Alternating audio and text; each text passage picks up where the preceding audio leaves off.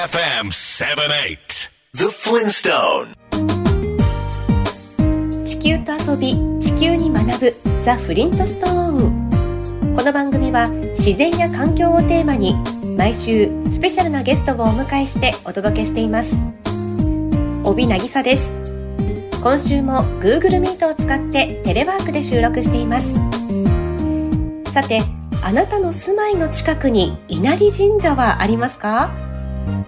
お稲荷さんとして親しまれている稲荷神社は街角や企業などに祀られているものも含めると3万社とも4万社とも言われています。ちなみに総本宮は京都の伏見稲荷大社。そんな稲荷神社の神様を狐だと思っている方もいらっしゃるかもしれませんが狐は神様の使いで神様のメッセージを伝える役割を担っているそうです。今日はそんな狐の知られざる生態に迫ります。ゲストは写真家の渡辺智之さんです。渡辺さんは自然と人のつながりをテーマに主に私たちの身近にいる野生動物を撮影されています。そんな渡辺さんが先頃「君の街にもきっといる隣のホンドギツネ」という写真絵本を出されました。今日は私たちのすぐそばで暮らしているホンドギツネの繁殖子育てそして人との関係などあまり知られていない生態などを伺います。Bay FM The Flintstone. Nature is beautiful The beauty that cannot be man-made. ベイ FM から帯渚がお送りしているザ・フリントストーン今週のゲストは自然と人をつなぐ写真家渡辺智之さんです。渡辺さんは1987年生まれ。現在は岐阜市を拠点に人の営みの近くで暮らす生き物を撮影。またニコンカレッジ名古屋校で講師としても活躍されています。それではお話を伺っていきましょう。渡辺さんは自然と人をつなぐ写真家と名乗っていらっしゃいますが、そこにはどんな思いがあるのでしょうか？そうですね。あの今の時代って人と自然がどうつながってるのかっていうのがすごい見えにくい時代だなっていうふうなことを感じてるんですね。でそういう見えにくい自然との人のこうつながっている部分っていうのをなんとか見える化できないかなっていうことを考えていて動物写真家っていうふうにあの自分から名乗らないようにはしてるんですね。でその動物写真家と名乗ってしまうのまあありではあるんですけどでも僕は動物だけを撮りたいわけじゃなくて動物と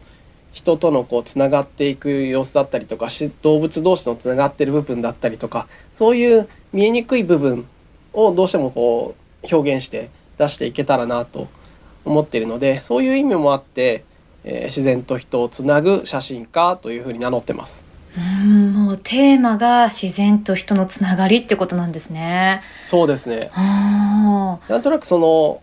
イメージとして僕の中のイメージとしてなんかこうまあここ自然と人をつなぐって自分で言ってはいるんですけど僕の中で結局人という位置も結局他の生き物と変わらなくて、うんうん、結局その自然の中で同じように生きてる生き物であって特に日本の自然なんかだと野生動物の生態を取るにしても野生動物だけで完結するわけじゃなくて必ずそこには人の気配がどこかしらにあるんですね。だから、まあ、自然と人の,、まあその関係性っていうことだったりとか自然と人っていうふうにこうねつなぐというふうに分けてますけどまあ、でも自然の中に人も含まれてるよっていうのは常に感じてますね。なるほど。なんかこう都会に暮らしていると自然とつながってるんだなっていう意識っていうのは、はい、なかなかこう薄くなってしまうかなっていう印象はあるんですけれども、うんうんうん、そのあたりはいかがですか、ね、はい。田舎に暮らしてても今僕岐阜市に住んでますけど県庁所在地なのでそれなりに名古屋から20分ぐらいの場所なので、うん、それなりに都会ではあるけれどでもそういうところに暮らしてる人たちの話をしててもやっぱりその自然とそんなにこう関わってなかったりとか、うん、えー、と自分たちの身の回りでえーどういう、えーと自然現象が起こってて自分たちの暮らしにどういうふうに影響があってとか、えー逆に自分たちの暮らしが野生動物自然に対してどういうふうに影響してるのかっていうのがやっぱり気づかなかったり知らないっていう方はうんものすごいいっぱいいますね。人と自然がどうつながっているのかが見えにくい時代になっている中で、つながりを見える化したいという思いがあるんですね。Feel the breeze with the pleasure of music. Bay FM 78. The Flintstone. ベイ FM から帯渚がお送りしているザ・フリントストーン。今週は自然と人をつなぐ写真家、渡辺智之さんにお話を伺っています。先頃発売されました写真絵本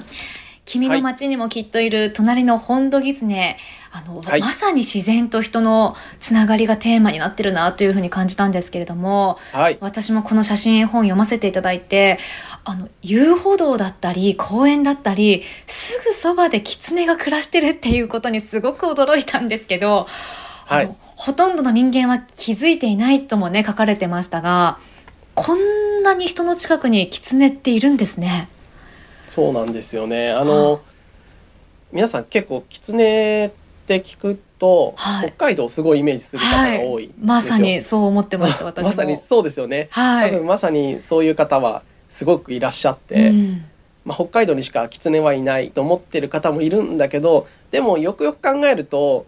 お稲荷さんの狐だったりとか狐の、えー能とかのねあのお祭りとかで売ってる狐のお面だったりとか、はい。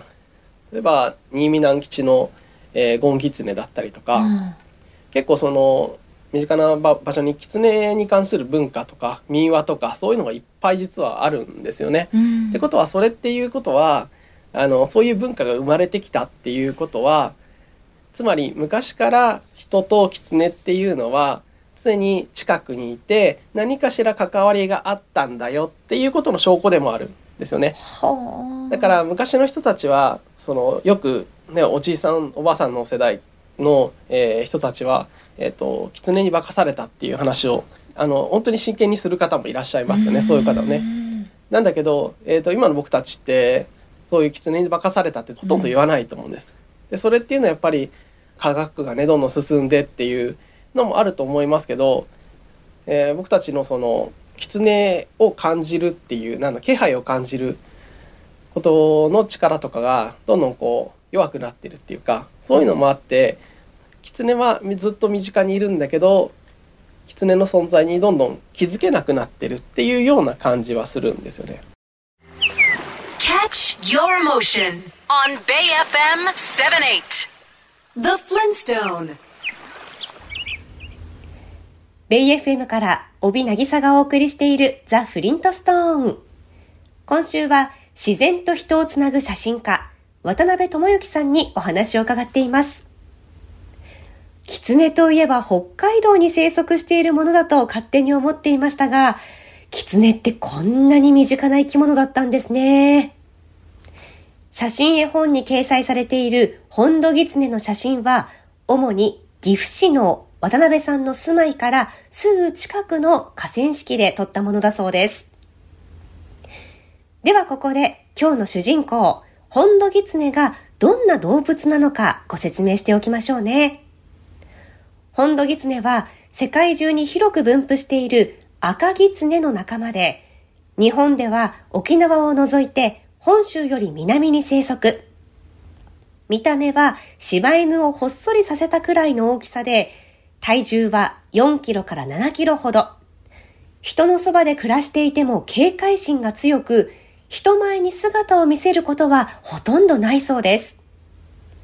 北海道に生息するキタキツネも同じ赤ギツネの仲間ですが、本土ギツネよりも体が少し大きく、足元が靴下を履いたように黒い個体が多いとか。キツネの特徴としては走るのが得意で、草刈りされた場所や見通しのいい畑などを好んで狩りをするということなんですが、耳がいいので、獲物となる虫や小動物の出す小さな音を聞いて狩りをするそうですよ。ところで渡辺さん、ホンドギツネの繁殖シーズンはいつ頃なんですか？だいたい早いと11月ぐらいから繁殖期になってきますね。で繁殖期になると面白いのがオスがコンコンって鳴きます。はい、あのコンコンコンコンコンとかって鳴くんですね。でこれが実はそのオスがメスをこう探して、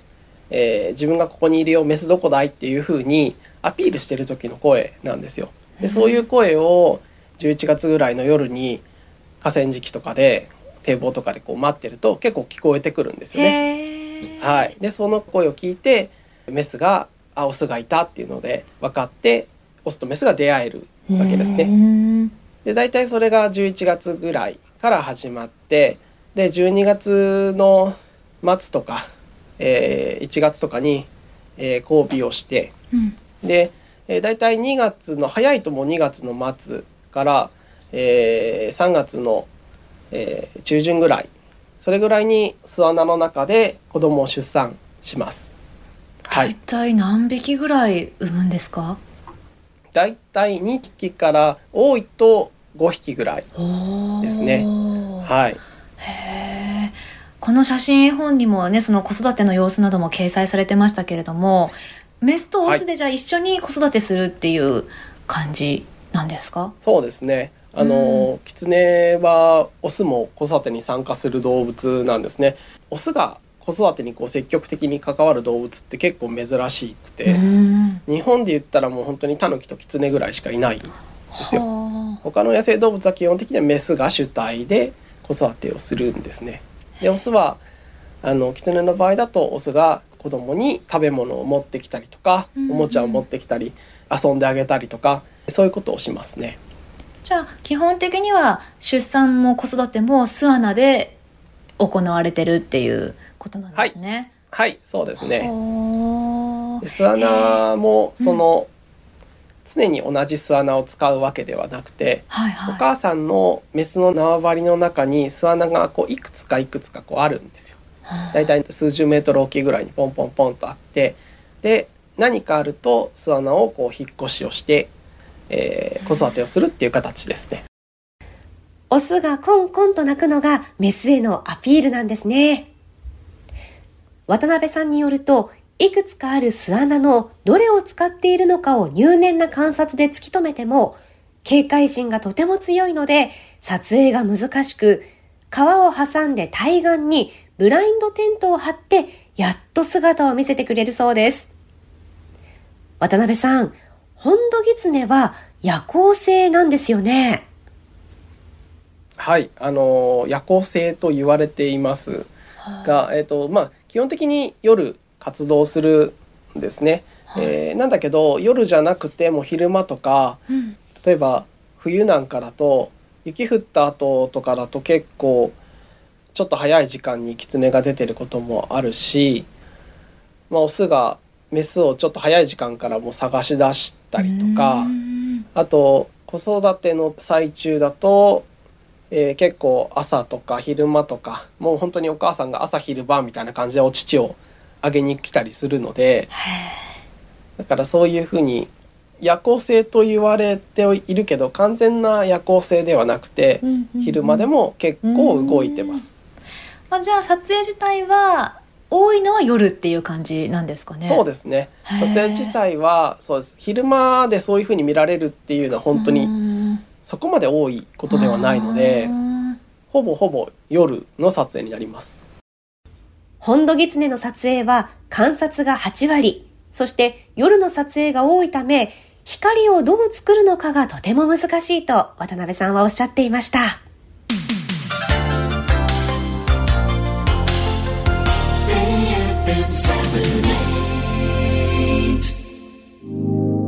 Bay FM The Flintstone Blue Planet Full of life and color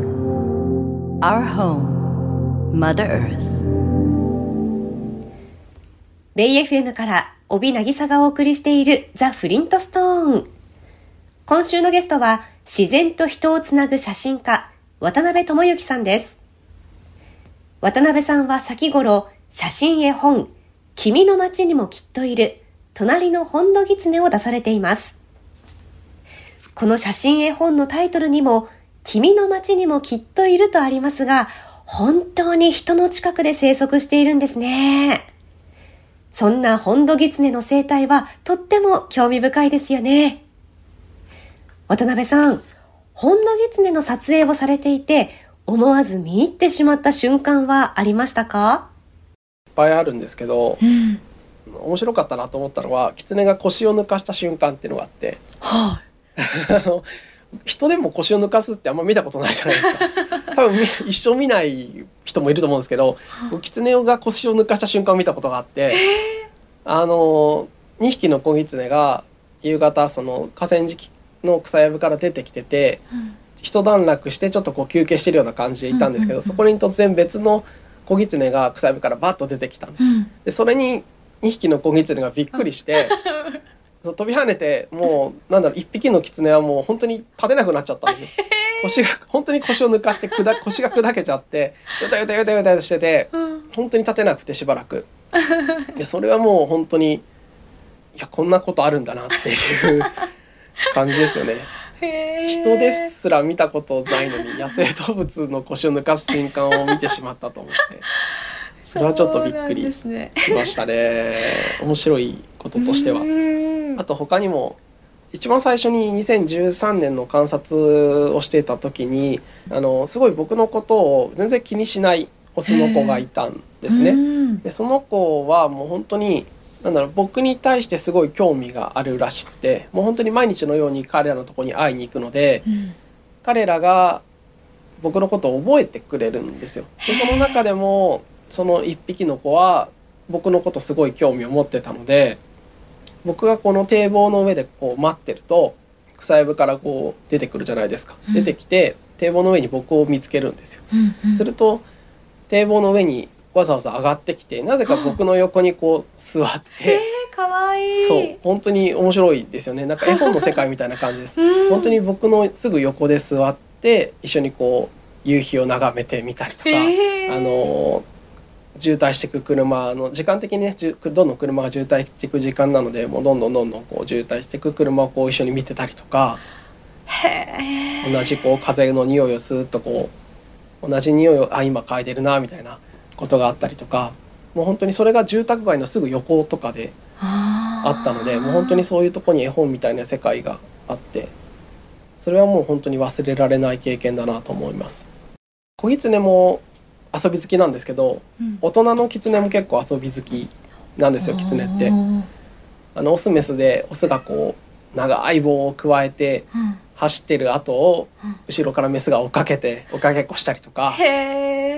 そういうことをしたりするんですよね。で結構その遊び好きな姿を見たりとか、うん、なんだろうちょっとこう大人でもこう遊んでたりとかするのとか子供でもこう遊んでたりとかするのを見るとなんかこう人間との共通点じゃないけどなんかそういう部分も感じて、なかなか面白いですね。Catch your motion on Bay FM 78 The Flintstone ベイ FM から帯渚がお送りしているザ・フリントストーン。今週は自然と人をつなぐ写真家、渡辺智之さんにホンドギツネについてお話を伺っています。腰を抜かすキツネ見てみたいですよね。大人も子供も遊び好きなキツネが多いんですね。生態を知れば知るほどじっと観察してみたくなりますね。ホンドギツネたちは人間のそばでけなげに、そしてしたたかに生きているような気がするんですが、渡辺さんはどう思いますか？彼らが、まあ、人のそばで生きるのの、まあ、一つ大きな理由としてはやっぱり食べ物があると思うんですけど食べ物結構、まあ、比較的手に入りやすいと思いますね、うん、人間のその出してる、まあ、ゴミとかも食べるし作物とかも食べるし今の時期なんかトウモロコシ好きなんで、うん、トウモロコシとかめちゃくちゃ食べるんですよ。だからそういう食べ物を食べたりとかあとは、まあ、そういう畑だったらあのネズミがいっぱいいるのでネズミを飼ってたりとか、いろいろその人の近くにいるとそういうふうなあのいろんな生き物まあその自分た狐が生きていく上でいろいろそういう食べ物が比較的得やすいっていうのはあると思うんですね。だからまあ人の近くをずっと彼らは離れないんだろうと思うんですけど逆にそのそういうこともいいこともあればそのやっぱ車にひかれてしまうとかやっぱそういうことも結構あるんですよね。かわいそうな状況もね目にすることも多いですよね。うん、そうですね結構ありますね。はい。あの開発も含めた自然環境の変化っていうのはやはり野生動物にとっては厳しいと感じますか？そうですね。あの、開発もちょっと難しいとこですけど突然ぐっと大きな変化で彼らの暮らしっていうのが変わるっていうのはすごい感じていてでもそんな中でも彼らはそのうまいことを人のこう暮らしをよく見ていてえー、どういうふうに自分がその状況に対して、えー、対応していけるくのかっていうことを常に考えて生きてるような感じはするんですね。うん、で小狐なんかだとテトラポットが河川敷にバーッと置かれて狐の寝床とか潰れる時があったんですけどそういう工事の後でもそのテトラポットの上で翌日には跳ね回って追いかけっこしてたりとか。そういうしたたかさもすごいあるので、うんうん、確かに開発をしてって彼らの暮らしがどんどん変わっていくっていうのもあるんですけど同時にそこにそれをうまく許容していって彼の暮らしもどんどん変化してるなっていうことは実感してますね。改めて本土狐を通して見えてきたものを感じたことって何でしょうか？ずっと見てて面白いなと思うのが彼らってすごい人のことをよく観察してるんですよ。もう本当に人が気づかないだけで人が散歩してる様子をじっと見てたりとか犬を散歩してる姿を見てたりとかそういうのをちょっとした草陰からじっと観察してって人がいない時間に合わせて狐が出てきたりとか、うん、草刈りしたりするとそこで狩りをしたりとか割とその人の暮らしをすっごいよく見てるんですね。で僕すごいよく見ているからこそ僕たちのことをすごい理解してるんですよ彼らって。それがまず面白いなと思うんですけどでかつその彼らがそういうふうに理解はしてるんだけど逆にじゃあ僕たちって彼らのことをどれぐらい知ってるのかなっていうのは常に思いますね。Feel the breeze with the pleasure of music. Bay FM 78. The Flintstone.